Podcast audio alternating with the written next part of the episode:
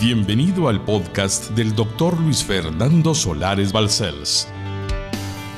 Es nuestro anhelo que su vida sea impactada y transformada a través del siguiente mensaje.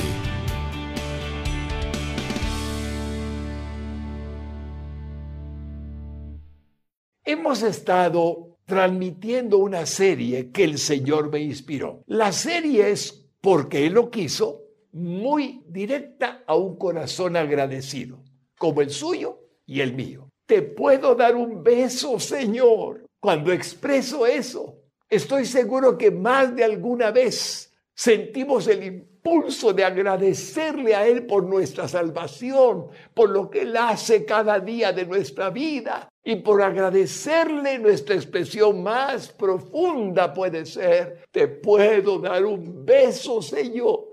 Y en base a esa serie que Él nos puso, hemos ido desarrollando lo que el Espíritu Santo va poniéndonos según lo que Él quiere hacer, guiando mi corazón hacia su voluntad. Por ello, estamos en el capítulo número 6 de esta serie que es la historia del origen de nuestra vida según el plan de Dios. Es interesante que el subtítulo de Te puedo dar un beso, Señor, sea que es la historia de su vida, mi vida, la vida de cada uno de los cristianos en la faz de la tierra según el plan de Dios. Jamás nadie ha venido a Jesucristo si Dios no lo envía, si Dios no lo manda a entender por el Espíritu por redarguimiento de pecado, que es Jesucristo el único Salvador del mundo. Y por lo tanto, cuando ya podemos entender que el plan de salvación le corresponde al único que lo hace posible, por medio de Jesucristo, al Padre Celestial, por Jesucristo y el Espíritu Santo morador, es que podemos interpretar correctamente lo que está escrito, es decir, la historia del origen de nuestra vida según el plan de Dios. Aquí podría yo estar seguro, Señor, de que le preguntara mi boca, mi palabra personal humana a cualquiera de los que amo, de usted que bendigo, que usted que me conoce hace muchos años o poco tiempo, en la iglesia que Dios nos concedió el privilegio de pastorear. ¿Cuál es la historia de su vida en Cristo? Usted tendría que decirme que comenzó el día en que nació de nuevo. Ahí comenzó la historia de su vida en Cristo. Pero antes de ello, Cristo ya lo conocía a usted, pero usted no conocía a Cristo. Esta verdad es absolutamente indispensable que la comprendamos. Nuestra historia comienza cuando Cristo entra al corazón, cuando Él nos lavó y nos perdonó todos nuestros pecados por la sangre preciosísima, eficaz que derramó en la cruz del Calvario y aún tiene poder para perdonar nuestros pecados cada día de nuestra vida por la contaminación de este mundo, para que estemos limpios delante de Él. Pero aunque nosotros no lo conocíamos, sino hasta el día en que vino a nuestro corazón, Él sí nos conocía a nosotros. El Padre no ha improvisado nunca en ningún hombre y en ninguna mujer que venga a ser parte del cuerpo del Cristo eterno, el cuerpo de Cristo, el Espíritu de Cristo morador en nosotros, sin que Él lo haya planeado antes de que existiera todo lo creado. Y por ello es tan precioso comprender de lo que se llama la elección. Dios nos eligió para que fuéramos sus hijos. No tenemos ningún mérito. Dígame usted cuál sería el mérito si todos somos pecadores. Pero Él, en su bondad infinita, en nuestra incomprensible capacidad de entendimiento de su gran misericordia, decidió perdonarnos. Y fue por ello que envió a Jesucristo a este mundo, siendo Dios, haciéndose hombre para salvarnos. Dicho esto, podemos entender entonces que el plan de Dios para su vida es la historia que Dios tenía preparada para usted. Yo le podría preguntar cuándo nació de nuevo, porque lo que marca el inicio de la vida cristiana es el nuevo nacimiento. No es nacer de papás cristianos, no es vivir en un hogar cristiano, no es levantar una mano solo por emoción sin arrepentimiento de pecado. El hogar cristiano es una ayuda bendita para que podamos ser salvos, porque entendemos que hay un mundo y hay un reino. El mundo que tiene el dominio temporal, el enemigo de nuestras almas sobre él. Y el reino de Dios y su justicia, donde habita el Cristo de la gloria como Rey y Señor de todo cuanto existe. Y ahí entramos a ese mundo espiritual. Con esta anticipación, con esta preparación, voy a explicarle por qué lo he hecho. ¿Por qué es que siempre procuro, Señor, ayúdame a decirlo en tu nombre, asegurarme que usted por nombre propio, si no tiene ninguna duda de su salvación, porque usted recibió a Cristo conforme está en la palabra escrito, en arrepentimiento, en ruego al Señor de que le perdonase sus pecados. Y le necesitaba porque le hacía falta tener a Cristo verdaderamente dentro de usted. Usted salvo. Una sola vez es suficiente para confesarle a Él como el único salvador de mi vida, como fue en mi caso y en su caso. Pero por el otro lado, puede haber alguien sentadito en la sala o en el comedor o en un dormitorio que no se siente seguro dentro de usted mismo de su salvación. Y es por ello que en cada ocasión que Dios me permite, insisto en que usted puede ser salvo si aún no tiene seguridad de que Jesucristo murió por usted en la cruz del Calvario y que usted ha sido llamado por el Padre para recibir a Cristo en su corazón, a que lo haga. Nada lo impide, nada. Él quiere hacerlo, Él quiere entrar, Él quiere lavarlo y perdonarlo. Y es por eso que usted puede notar, y sé que lo habrá notado, que procuro con toda mi alma, como un instrumento, como una vasija de barro, siervo de Dios, que Él me permite ser insistir para que algunos que no están seguros puedan estar seguros de su nuevo nacimiento, de que son cristianos verdaderos y no solamente de nombre, porque asisten a una iglesia, porque tienen ahí un registro de membresía, porque hacen cosas que los cristianos hacemos, pero no han experimentado la regeneración no han experimentado la transformación, la metamorfosis, usando una palabra griega, donde una oruga se vuelve una mariposa y donde un pecador se vuelve lavado y limpiado por la sangre de Cristo, una nueva criatura, como dice Dios. Por ello, tal vez debo de recordarle a la congregación algo que puede que usted ya haya escuchado si no es parte de la iglesia como tal, pero es parte del cuerpo de Cristo. En una ocasión estábamos en el santuario de Tierra Santa 1, con una capacidad enorme de sillas. Recuerdo que eran 7.250 sillas u 8.250 sillas. Y estábamos completamente llenos. Y ahí había un gente parada a los lados que no cabían en la silla ya. Y el Espíritu Santo, antes de comenzar a predicar, en una ocasión inolvidable de un aniversario de la iglesia, habló a mi corazón y me dijo de manera inolvidable, tu deber como pastor es asegurarte de que todas estas almas vayan al cielo cuando mueran.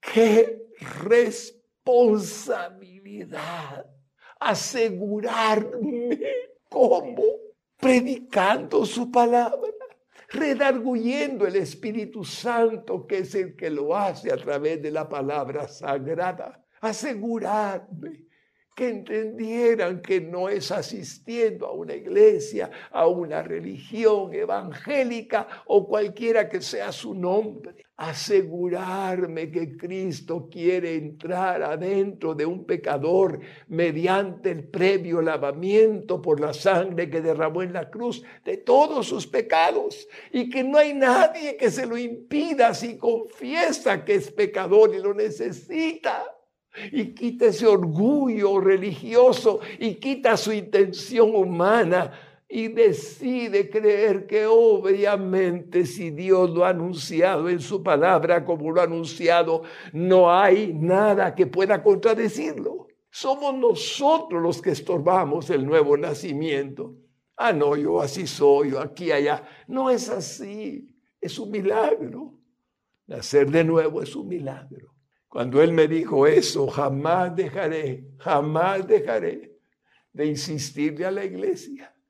Y lo he hecho por todo el recorrido de los años, pero en particular después de esa palabra que recibí en Tierra Santa 1. ¿Por qué, pastor? ¿Por qué? Le digo, ¿por qué? Porque el día en que usted o yo cerremos los ojos para no abrirlos más, sino hasta el día en que Jesucristo vuelva a este mundo y nos haga ser un cuerpo glorificado, nos haya permitido partir al cielo. El alma que dejó ese cuerpo, ir al cielo, al paraíso con el Señor. Porque si yo cerrara mis ojos sin ser cristiano, o alguien más lo hiciera y muriésemos el día y la hora en que Cristo nos llame, o Dios lo permita, si no lo hemos recibido como Salvador, ¿a dónde iremos? Ya no hay nada que hacer, nada. Es ahora que podemos salvarnos, porque Él quiere salvarnos. ¿Y cómo lo hacemos? Creyendo necesitamos a Cristo como el Salvador. No hay nada que usted pueda agregar, nada.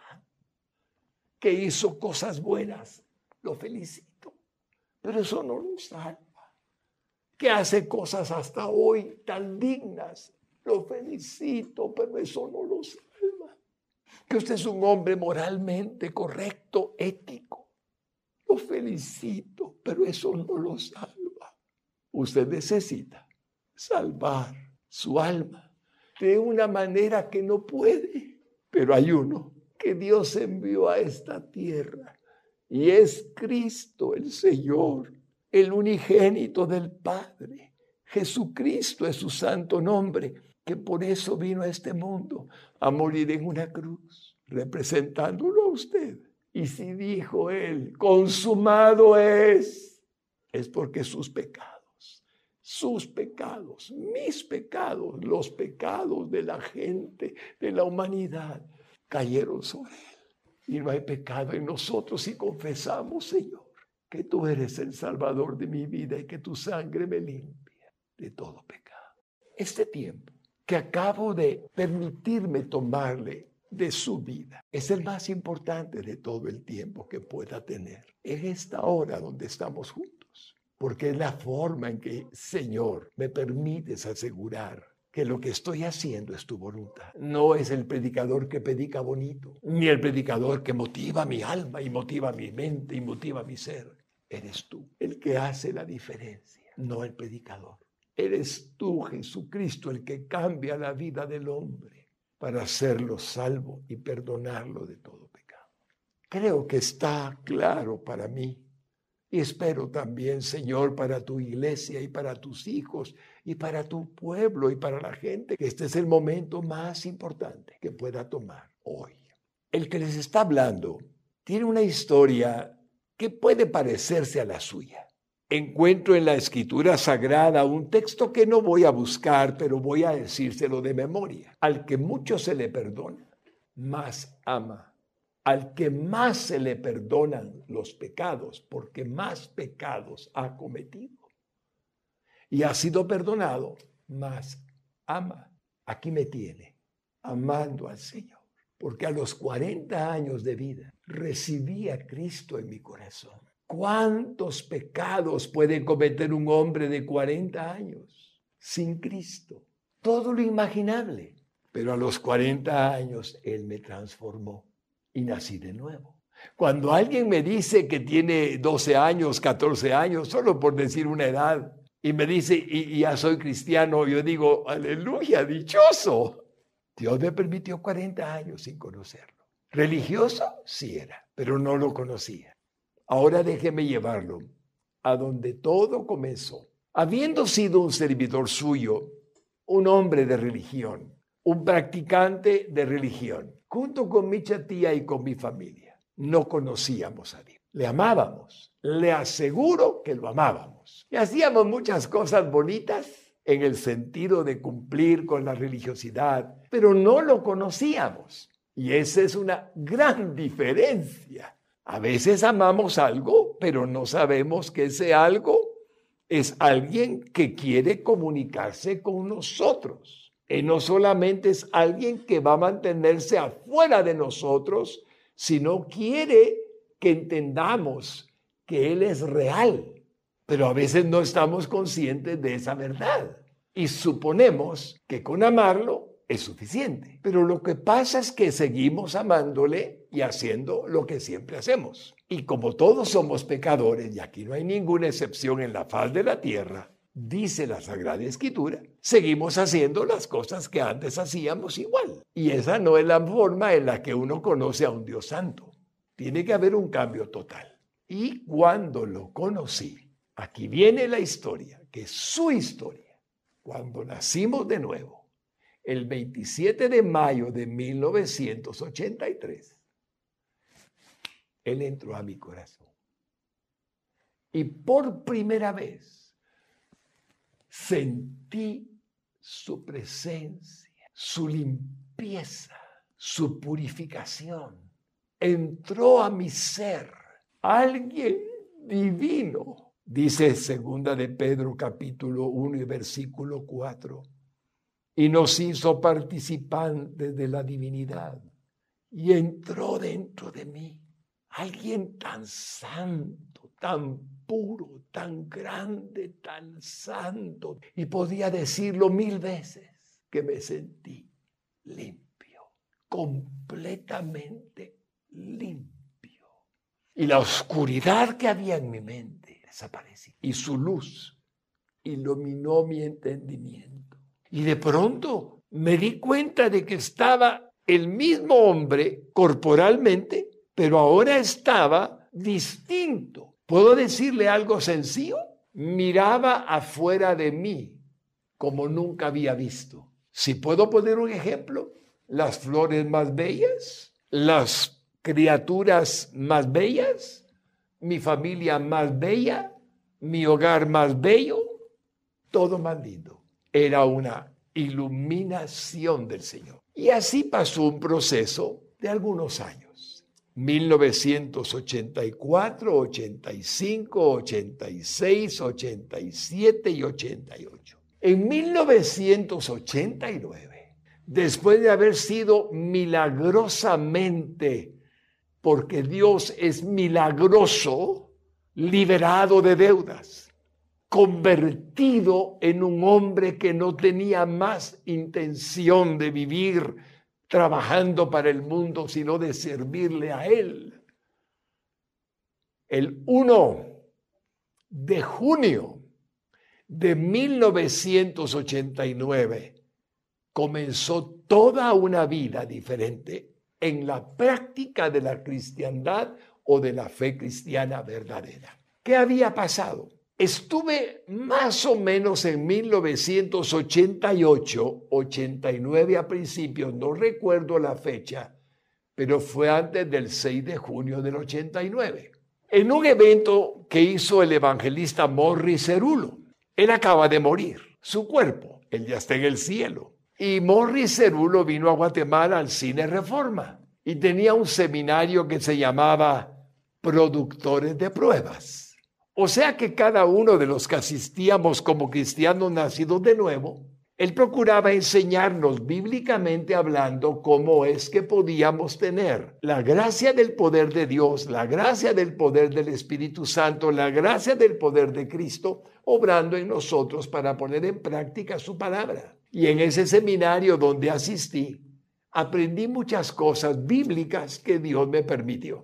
Y después de que había terminado el seminario que había impartido Raimundo Jiménez, un evangelista que venía acompañando a Maurice Cerulo, que solo habla inglés o hablaba inglés, pero Raimundo hablaba español. Estuve acompañándolo como el que interpretaba, como el que traducía, un hombre muy lindo. Resulta que terminó el seminario, yo me sentía muy fortalecido en la fe, muy lindo, pero estábamos terminando de hacerlo, ahora ya se había ido la gente linda y ahora estaba solo un jovencito un norteamericano de unos 25 años, por decirles una edad. No puedo muy bien calcular las edades.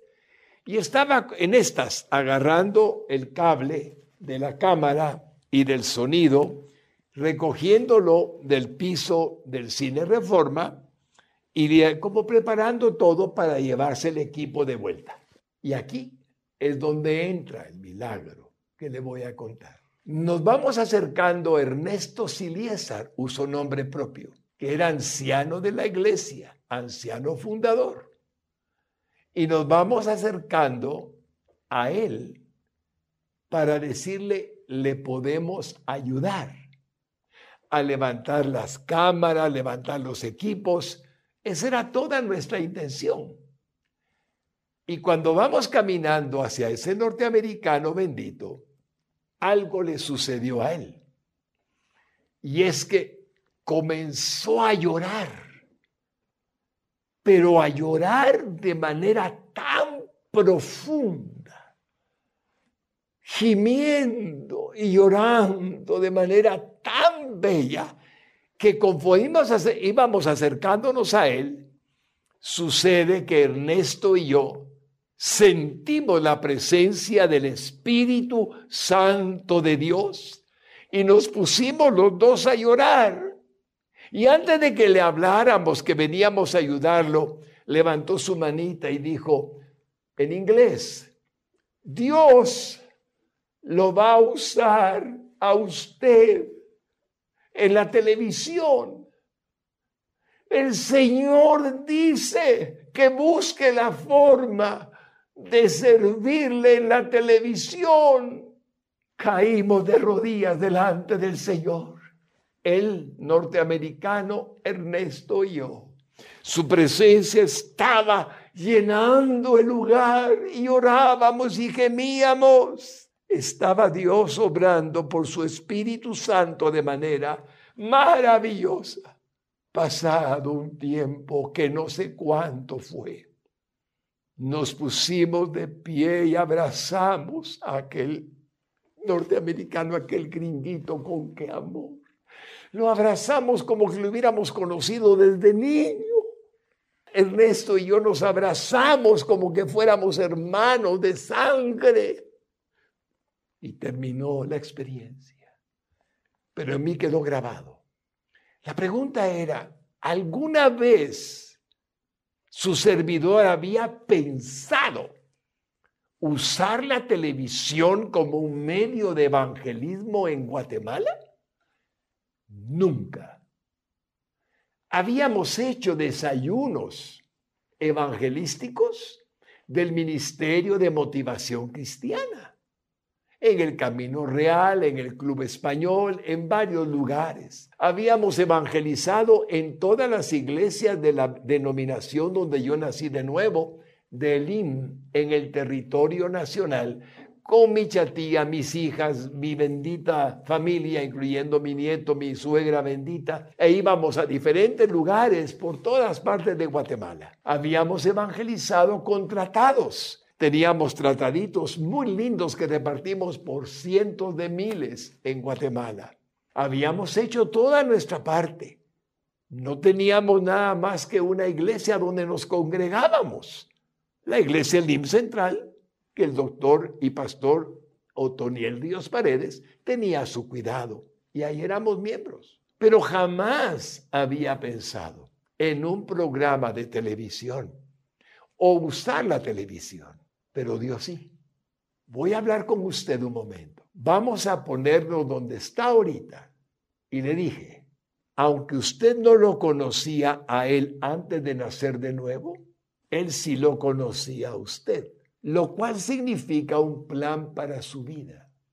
Le digo a usted lo que Dios me hace sentir que es lo que hace con todos. Él, cuando nos llama a su reino y nacemos de nuevo, comienza a ejecutar el plan que tiene para nuestra vida. Pero no es que hasta entonces comienza, no. Él lo salvó probablemente de alguna muerte, probable de un accidente o algo previo, porque estaba para llevarlo a su santo reino el día en que nació de nuevo. Solo piense por un momento, ¿cuántos accidentes ha tenido donde usted fue salvado? ¿Cuánto ha pasado para comprender que Dios lo salvó? He conocido gente donde los carros quedan destruidos y salen vivas las personas del accidente. En el caso mío, hay recuerdos de recuerdo, voy a contarle uno breve. Era solamente un niño, probablemente de tres años, tal vez de cuatro años, cuando en la finca de Tiquizate, Izabal se llamaba la finca, donde vivía con mi papá, y con mi mamá, de pronto, caminando por lo que era un lago artificial, una laguna artificial, donde se producía la energía eléctrica al fondo, con un generador de energía eléctrica, siempre estaba lleno y el generador producía con aquella forma mecánica la energía eléctrica de la finca. Y me caí y estaba en el agua ahogándome e iba caminando por la corriente rumbo a donde estaba el generador funcionando para dar energía. Y mi mamá se dio cuenta ya cuando yo estaba ahogándome y gritaba y gritaba para que alguien viniera. Milagrosamente apareció un mozo de la finca que conocía a mi papá y a mi mamá. Venía a caballo. En aquellos tiempos no había motos, sino solamente caballos. Las motos eran raras. Y de pronto él este varón bendito se tira del caballo, como lo oye, hacia la laguna y me saca. ¿Por qué? Porque Dios tenía un plan para mí. Si yo muero o desecho por aquellas formas de generar de la forma mecánica de la máquina que genera energía, obviamente jamás hubiera estado contándole nada. Pero me sacaron. Y esto es un ejemplo, un solo ejemplo que espero que motive en usted su propio ejemplo. ¿Lo salvó el Señor de alguna situación? Le aseguro que sí. Porque vamos entonces de nuevo para allá para entender qué pasó aquí. Cuando Él me dice, el Espíritu Santo me dice, vamos a, voy a usarlo en la televisión, comprendo que es su plan, no el mío es el plan del Señor. Jamás pensé que así fuera. Entonces, ¿qué hago? Oro, medito, pienso, Señor, ¿qué, ¿qué, hago? Y se me ocurrió ir a todos los canales de televisión que yo conocía. En aquel tiempo había cuatro canales famosísimos y un canal que era del ejército, el canal 5 de televisión. Así es que fui al canal que ya había conocido antes, el 3 y el 7. ¿Por qué lo conocía? Porque en ese programa de Nuestro Mundo por la Mañana, que transmitía simultáneamente el 3 y el 7, yo había estado hablando de motivación unos años antes, cuando era un motivador. Entonces conocía a la gente, pero no me quisieron dar tiempo para un programa evangélico, ni tampoco en el resto de canales. Entonces dije, Señor, no, no me están dando el tiempo, pero Tú me hablaste y yo lo creo. Y entonces me recuerdo que está el Canal 5. Inmediatamente ya tenía el nombre del programa, ya tenía lo que él me había dicho, ya tenía el himno que iba a presentar. Y voy al Canal 5. Ahí, al entrar al Canal 5, me encuentro con un coronel que me conocía. Teníamos relación de amistad con él y me dice, hola Fernando, hola, ¿cómo estás? Qué gusto de verte. Y cuando me mira, piensa que es el hombre aquel de la Fundación para el Éxito, que yo tenía una empresa de motivación que le pide un tiempo para motivación en el Canal 5. Y lo que pasa es que no me deja contarle que era un programa para evangelismo y me da el tiempo. Simplemente me lo da. Y allí comienza todo el proceso, donde quiero recordarle a usted que la prédica de hoy va a basarse en el proceso mismo que Dios puso en mi corazón cuando me abre la puerta el Canal 5, el canal del ejército en Guatemala, y el día primero de junio de 1989, hace 31 años atrás, 31 años, sale al aire el primer programa que se transmitía tres veces por semana, martes, jueves y sábado a las 10 de la noche. Y ese programa se mantuvo durante cinco años en el Canal 5 de televisión. Confía solo en el Señor. Ese fue el nombre que le dimos al programa. Confía solo en el Señor. Y después de cinco años de haberlo estado transmitiendo, nace el Canal 27 de televisión. ¿Quién podía imaginarlo. Dígame, ¿quién? Pero sus llamamientos y sus dones son irrevocables. Y por cuanto es verdad lo que dice su palabra, quiero que usted sepa que lo mismo es con usted, que Dios le dio la vida eterna y el nuevo nacimiento para que confíe en Él. Y esa es la razón por la que hoy dedico en gratitud a mi Señor esta pequeña experiencia que nada más es para que usted diga cierto y animarlo a que crea que usted tiene un llamado, no solamente, Señor, el que nos diste como padres, como esposos, como hijos, como trabajadores, como siervos, ministros tuyos, también, es decir, además del trabajo secular que hacemos o lo que hagamos, hay un ministerio. Y usted lo tiene con hacer lo que hace, no tiene que ser pastor. Usted está haciendo un ministerio por lo que hace. Y esa es la razón por la que he comenzado, Señor, este día para honrarte a ti. Fíate de Jehová de todo tu corazón y no te apoyes en tu propia prudencia. Reconócelo en todos tus caminos y Él enderezará tus veredas. Cuando usted toma este texto de Proverbios 3, 5 al 6 y el Señor le lleva a comprender lo que dice para su vida, es muy valioso.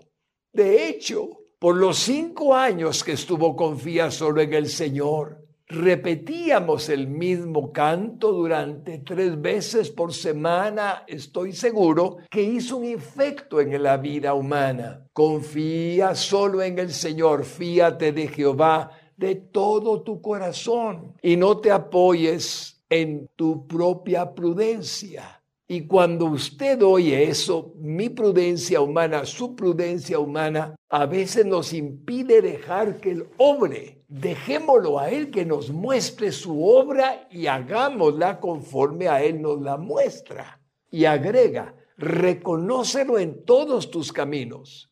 Yo puedo ver a Dios obrando desde que era un niño. ¿Sabe que algunas personas tienen memoria de lo que Dios hizo cuando estaban en el vientre de su madre? ¿Le sorprende lo que estoy diciendo? Pero es científico. Algunos tienen memoria de cuando estuvieron en el vientre de su madre. Es muy lejana, es poco explicado lo que pudo pasar, pero existe esa memoria. Desde entonces Dios ha estado en sus caminos y esos caminos son los que Dios predeterminó de antemano. El hogar donde lo puso, la mamá que le escogió, el papá que le dio, el apellido que tiene y lo demás que hemos ya visto. Su servidor nació de diez meses y algo más, no de nueve. Mi mamá insistía, mi hijo, usted no nació de nueve, nació de diez meses y medio, decía ella. ¿Quiere que le diga una verdad ante el Señor que me está mirando? Yo recuerdo cuando estaba en el vientre de mi madre. Recuerdo aquel moverse de líquido amniótico. Recuerdo mi propio movimiento. Lo recuerdo. Recuerdo aquella oscuridad en la que estaba dentro de su vientre. ¿Por qué nací de tanto tiempo? Diez meses por decir algo, aunque ella insistía que eran diez y medio. Porque mi mamá no me daba luz. Yo nací de cesárea. Sí, ahí en la 12 calle A de la zona 1 había un doctor. Se me escapa el nombre y ahí en esa casa de salud vi la luz de este mundo. Si esto es así, puede ver, reconocerlo en todos sus caminos. Pero agrega algo, que cuando nacemos de nuevo, Él endereza nuestras veredas. El Dios que tiene como Padre, como Señor y al Cristo Salvador, que le dio la salvación y la vida eterna, es quien hace el milagro de lo que estoy diciendo. Y para gloria de tu nombre, Señor, es que lo digo, solamente para tu gloria. Las palabras inspiradas por el Espíritu Santo al rey Salomón, que están en Proverbios 3, 5 al 6, nos ayudan a comprender un principio bíblico que nos fortalece la confianza que debemos tener en nuestro Señor en cuanto a cómo Él dirige nuestros pasos para que llevemos a cabo nuestra misión en esta vida. Es así, mi hermanito bendito. Él dirige nuestros pasos para que llevemos a cabo nuestra misión en esta vida conforme al propósito de su divina voluntad para nosotros. Este descubrimiento es el que hemos estado mirando en la serie. Te puedo dar un beso, Señor, por lo que estás haciendo en mi vida, por lo que hiciste y lo que vas a hacer. Recibimos de Dios tanto tanto que no nos damos cuenta de la vastedad de lo que Él es para bien de nuestra vida. Él es todo, pero no nos damos cuenta. ¿Sabe que nos limita a veces? Y eso es muy penoso de decir. Creemos que somos nosotros. no somos nosotros. Es Él el que nos pone el querer como el hacer conforme a su buena voluntad. Sus sueños, sus metas, sus anhelos, sus deseos ¿Sabe por qué están ahí? Porque Dios se los puso en su corazón. Él anhela que usted satisfaga ese deseo. Dios le va a dar la gracia y la capacidad, el poder para llevarlo a cabo. Cuando viene de Él, nos realizamos en gozo, plenitud, alegría, contentamiento, felicidad, dicha, porque Él está permitiendo que sintamos algo que es hacer lo que Él quiere. Pero cuando no es de Él, sino que nos mueven otras cosas que el mundo ofrece, codicia, poder, ambición, dinero, riqueza, incomodidades y cosas parecidas que son solo añadiduras para Dios en nuestra vida, no nos sentimos siempre felices. Hay tanta gente que yo conozco y usted también, que tienen un montón de dinero, pero no son felices. ¿De qué les sirve? Tendrán muchas comodidades, pero sus almas son inquietas, tienen que tomar algo para dormir. Ese solo es un ejemplo, porque no es malo tomar algo de vez en cuando para dormir. Pero pueden entenderme lo que trato de hacerle notorio es que usted está siguiendo un plan, si es feliz en lo que hace. Si no es feliz, ¿por qué lo hace? La clave es creer que Dios pone el querer como el hacer por su buena voluntad dentro de nosotros. Y esa es la importancia que tiene comprender el plan, la historia del origen de nuestra vida según el plan de Dios. Ahora voy a analizar en lo que hemos visto anteriormente. En el versículo 5 de Proverbios capítulo 3, 5, Reina Valera 60. Fíate, es decir, confía. Fíate de Jehová de todo tu corazón y no te apoyes en tu propia prudencia muy claro. Pero en la nueva traducción viviente, los teólogos y eruditos bíblicos lo traducen así. Veamos Proverbios 3.5 en la NTV. Confía en el Señor con todo tu corazón. La palabra confía ahí me gusta. confía solo en el Señor, ¿verdad? No dependas de tu propio entendimiento. No dependas de tu propio razonamiento. Confía en lo que te dice la palabra de Dios interpretándolo. Es obvio, hermanos lindos, que en ambas traducciones el Espíritu Santo nos recomienda a los seres humanos que confiemos en el Señor con todo nuestro corazón y que no dependamos de nuestros propios pensamientos, sino de la palabra de Dios. Cuando seguimos lo que dice la palabra de Dios es obediencia. Es creer que Dios nos está hablando y nos está mostrando el camino que Él quiere que sigamos. Por lo tanto, que no dependamos de nuestros pensamientos, sino de la palabra de Dios. Dígame dónde no está Dios. Es mejor afirmarlo así. Por lo tanto, reconócelo en todos tus caminos. Esté en el camino de su hogar, en el camino del trabajo, en el camino de la iglesia, en el camino de su vida, en el camino del paseo, en el camino de la... Lo que se haga, está ahí el Señor. Pero mire el agregado. Y Él enderezará tus veredas. Esto es asombroso. Porque puedo desviarme, sí puedo agarrar para otro lado, pero Él me regresa. ¡Qué misericordia, Señor! Quiero probárselo en la versión que sigue, en la NTV, para que usted pueda ver esta afirmación que es un tesoro doctrinal. Dice Proverbios 3.6 en la NTV. Busca su voluntad en todo lo que hagas el reconocerlo en sus caminos significa que usted hace la voluntad de Él en todo lo que hace. Si no la reconoce, no es bueno hacerlo. Y Él agrega, y Él te mostrará cuál camino tomar. Aquí están las veredas que uno puede tomar. ¿Cuál camino tomar? No hay varios caminos, varias posibilidades. Son las veredas, pero solo hay un camino al que Dios quiere que usted siga y es el camino de su voluntad para su vida. No es el camino de la voluntad de Dios para todos, no, es el camino individual para cada uno de nosotros. Cuando nos damos cuenta de que hacemos cosas para imitar o para lograr lo que otros creen, creemos que han logrado y podemos lograr, pero no es la voluntad de Dios, son veredas, puras veredas. O cuando reclamamos, ay Señor, porque a Él y a mí no.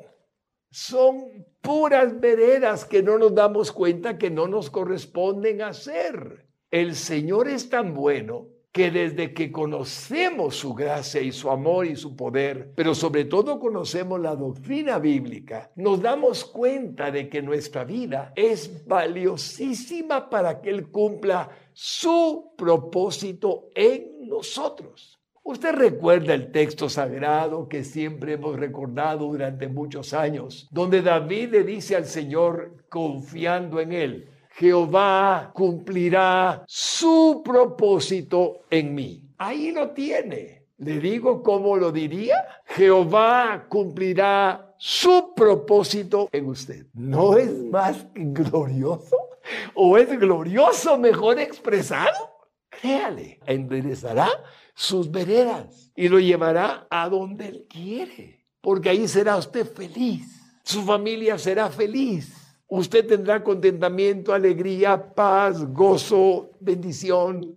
Es maravilloso cuando caminamos los caminos que Él preparó de antemano para que anduviésemos en Él. Cuando corresponde nuestra vida al libro que escribió de nuestra vida para que llevemos a cabo nuestra vida en cada instante según su voluntad yo creo que usted puede entender, y yo puedo entender, es que reconozcamos a Dios en todos nuestros caminos, buscando su voluntad en lo que hagamos, por lo que es obvio que existe un camino que no es el que Dios quiere que sigamos y por lo tanto no deberíamos de emprender. Voy a tomar el ejemplo que antes le puse solo porque es fácil de recordar. ¿Qué tal si a mí se me ocurre ir a la televisión siendo un cristiano nacido de nuevo que quería anunciarle a todo el mundo que solo Jesucristo es el Salvador? Nada, es mi voluntad.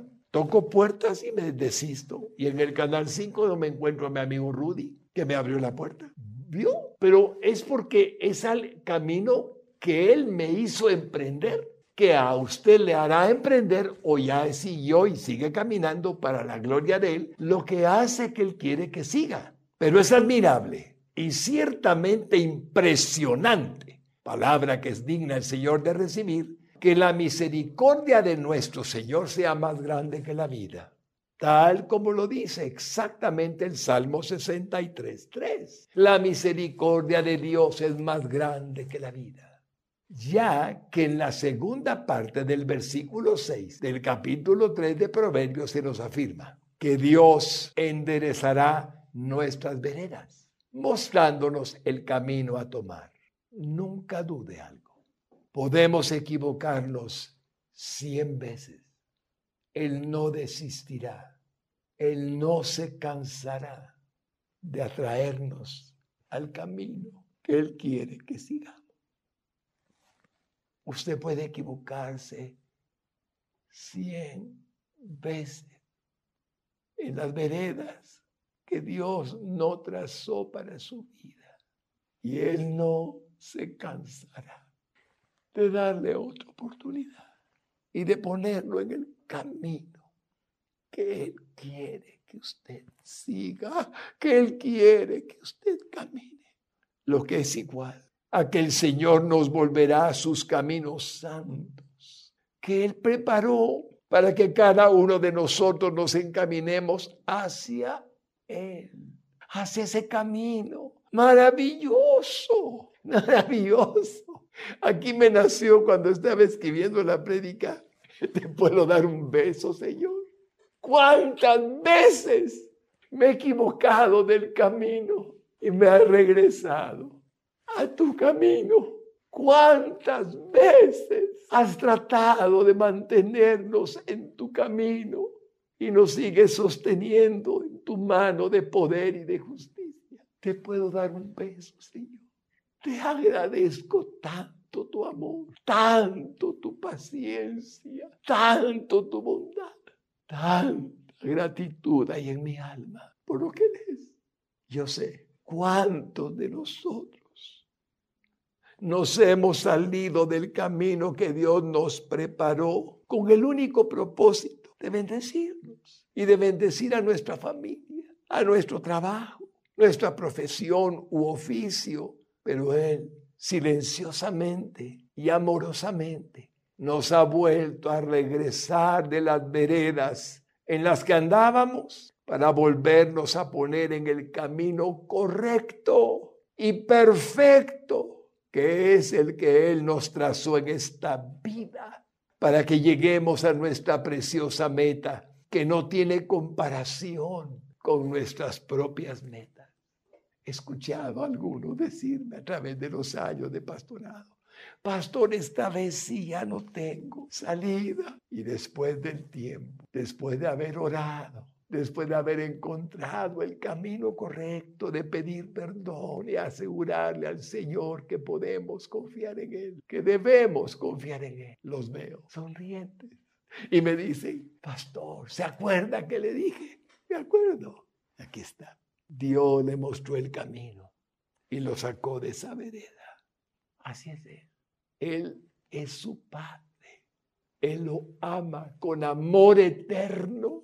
Él no lo va a dejar nunca, nunca. El que comenzó la buena obra en vosotros, la perfeccionará hasta el fin. Se podrá sentir el hombre o la mujer más indigna de este mundo, pero él dice, que hay un camino angosto y estrecho que debe seguir. No es el camino ancho que muchos hayan. No. ¿Y por qué puede seguir el camino angosto y estrecho que aún no ha visto que es el que debe seguir? Porque ya entró por la puerta angosta y estrecha. Y la puerta angosta y estrecha. En la puerta del reino de Dios que solamente abre nuestro Señor Jesucristo. Y nadie más. Entrad por la puerta angosta porque estrecho es el camino y pocos son los que lo hallan. Pero usted ya lo halló, así es que puede continuar confiando en él. Tal vez recuerdan el texto sagrado de Proverbios 14, 12. Hay camino que al hombre le parece derecho, pero su fin es camino de muerte. Ahí andan muchos en la vida, creyendo que tienen muchas cosas materiales, mucho poder, mucha autoridad, muchos deleites temporales. Y parece que tuvieran un camino derecho, pero su fin, dice el Señor, es camino de muerte. La cristiandad existe en la faz de la tierra para mostrarle a los hombres que no conocen a Cristo que esta es una verdad divina. ¿De qué le sirve al hombre si ganare todo el mundo y perdiere su alma? Dijo nuestro Señor Jesucristo. ¿De qué le sirve al hombre acumular riquezas y tesoros en la tierra? Un día va a morir. ¿Y a dónde irá su alma? ¿Y quién va a usar lo que tuvo ahí guardado y que pensaba que iba a gastarse? ¿En qué? ¿En cuántas camas puede dormir usted por la noche? ¿En cuántas casas puede vivir verdaderamente como un hogar? Nada más. Pero es que yo tengo. Sí, está bien que Dios le haya bendecido si lo tiene. Entonces no se preocupe porque va a ir al cielo. Pero el camino ancho, que muchos están siguiendo, le parece al hombre derecho porque le da placer, satisfacción, ah, orgullo, ah, tengo. Pero es camino de muerte. Si al final no tienen al Salvador que les perdona, perdona sus pecados morando en su corazón. Es precioso cuando entendemos que Dios lo ama, ama a todos. No hay ninguna excepción. No existe un hombre condenado al infierno ni una mujer condenada al infierno cuando hay un Salvador, cuando hay uno que tomó su lugar en la cruz del Calvario para precisamente evitar que vaya al infierno. Pero tenemos que recordar que es verdad que somos pecadores y quitar esa máscara de orgullo y de vanidad y de superioridad y cosas que nos apartan de un Dios santo y pedirle perdón. Y Él nos perdona. ¿Quién vino a ser justo al pecador? Jesucristo. Dios es justo, el Padre es justo. En el camino de la justicia está la vida, la alegría, el contentamiento, la dicha, la felicidad. ¿Cuántas veces puedo recordar esas palabras? Y en sus caminos no hay muerte. Pero, pastor, y en sus caminos no hay muerte. Pero ¿cómo así? Mire, a quien yo le estoy hablando es a un cuerpo que está sentado en algún lugar, a menos que esté paradito, ¿verdad? Ese cuerpo no es usted, el verdadero usted. ¿Sabe cómo era yo cuando era joven? Tenía pelo. Soy el mismo, pero ya no tengo. El cuerpo es temporal, cambia, pero el alma que usted tiene y usted es, es eterna. Desde que Dios se la dio y la puso en el cigoto formándose el feto en el vientre de su madre, usted es inmortal. Inmortal. Entonces, cuando dice el texto, y en sus caminos no hay muerte, no quiere decir que no nos vayamos a morir en el sentido físico. Jesucristo dice que aunque esté muerto, el que cree en mí vivirá. ¿Y por qué no hay camino de muerte? Porque Jesucristo nos da la vida eterna y también nos da en el camino de la vida justicia y alegría. Pero cuando andamos en el camino que no es de Él, hay dolor, hay tragedia, hay sufrimiento, hay infelicidad, hay infortunio, hay de todo lo triste que puede mencionarse. ¿Y cuánta gente vive así? creyendo y confiando en lo que nos salva, en lo que no es, en lo que no existe. Pero Dios sí es real. Este proverbio es precioso porque yo quiero vivir la vida y usted quiere vivir la vida que es camino de vida en el que no hay muerte, porque todo será eternidad. El alma es inmortal. Miren Proverbios 16, 9 y verá cómo nos habla el Señor. El corazón del hombre piensa su camino, mas Jehová endereza sus pasos. ¿Qué Dios tenemos? Ni en la A, ni la B, ni la C, ni la D vente a donde debes. Jehová endereza sus pasos. ¿Cuántas veces, pastor, ya le dije? Si cien veces se desvía, cien veces lo regresa. Porque así es el Señor. Y siempre lo hará. ¿Sabe cuál es la única condición previa que hay que nunca olvidar y siempre recordar? que hay que tener a Cristo como el Salvador de su vida. Tener el engendramiento del Espíritu Santo. Ser una nueva criatura. Y aún así se puede equivocar, ¿sí? Pero Él lo va a enderezar. Este proverbio es fascinante, porque algunos piensan, yo me voy a hacer rico, yo voy a, tener, voy a ser presidente de Guatemala. yo no sé qué puede pensar. Usted va a ser, le digo que, lo que Dios determinó de antemano. Esfuércese, por favor, no deje de estudiar, no deje de superarse, no deje de prepararse, no deje de trabajar no deje de esforzarse. Mira que te mando que te esfuerces y seas valiente. Nunca se aparte de ti este libro. Meditarás en él de día y de noche para que todo cuanto emprendas tenga éxito, lo logres. Es tan precioso que nada que usted intente que no sea lo que él planeó, lo va a hacer feliz. Y mujercita linda, nada de lo que usted intente que Él no haya planeado para usted, la va a hacer feliz cuando hemos encontrado la razón de nuestra vida. Confía solo en el Señor y no te apoyes en tu prudencia. En todos tus caminos reconoce a Cristo y Él te guiará hasta el fin. La vida sin Él no tiene sentido, pero la vida con Él es la vida más bella que podemos vivir. Es Él el todo de nuestra existencia. Sin Él nada somos. Somos seres que viven, que existen biológicamente, pero sin el Espíritu que Cristo quiere darnos. Padre bueno, Creo que lo que he dicho es lo que tú querías que dijera. Y te agradezco, Espíritu Santo, que hayas conducido mi mente hacia tu dirección y hayas recibido de lo alto lo que he expresado en el nombre de Jesús.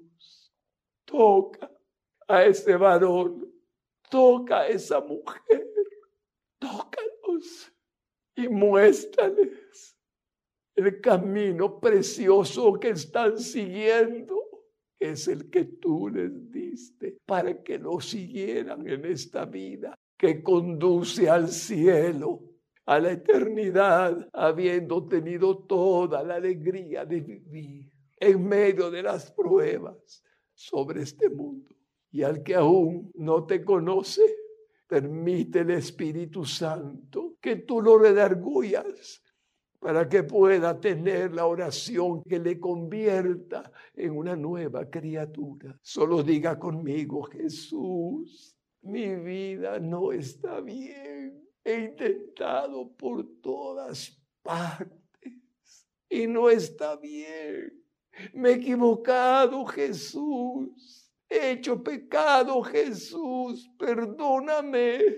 Sigo errado, no puedo seguir así, ya no aguanto más.